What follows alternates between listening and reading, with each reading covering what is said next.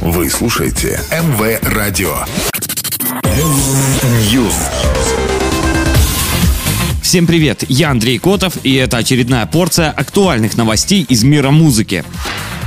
Snoop Dogg запишет совместный трек с BTS. Еще в январе американский рэпер болтал о жизни в чате приложения Clubhouse и рассказал поклонникам, что корейский бойсбенд связался с ним по поводу возможной коллаборации. Спустя два месяца выяснилось, что разговор не уйдет в никуда. Snoop Dogg подтвердил, что коллабе все-таки быть. Рэпер подтвердил сотрудничество с кей-поп звездами во время интервью на красной дорожке American Songs Contest. При этом рэпер заметил, что подробностями поделится не он, а сами BTS. 18 мая Тейлор Свифт торжественно выступит на церемонии открытия и вручения дипломов выпускникам Нью-Йоркского университета. Как сообщает Билборд, Тейлор получит почетную степень доктора изобразительных искусств высшего учебного заведения. Документ о получении ученой степени станет для певицы первым, так как после окончания средней школы Свифт не поступила в колледж, а профессионально занялась музыкой.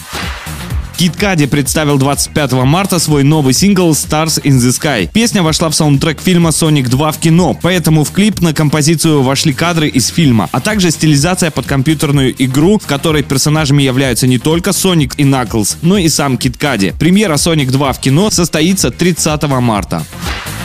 Релиз нового альбома Дэдди Янки Legend Daddy состоялся 25 марта. В пластинку короля регетона вошли 19 треков, в том числе коллаборации с Бэд Банни, Питбуль, Бекки Джи и Лил Джон. Ранее 45-летний пуэрториканский исполнитель заявил, что альбом станет последним в его карьере, а также анонсировал прощальный мировой тур. Пока все, до новой порции. News.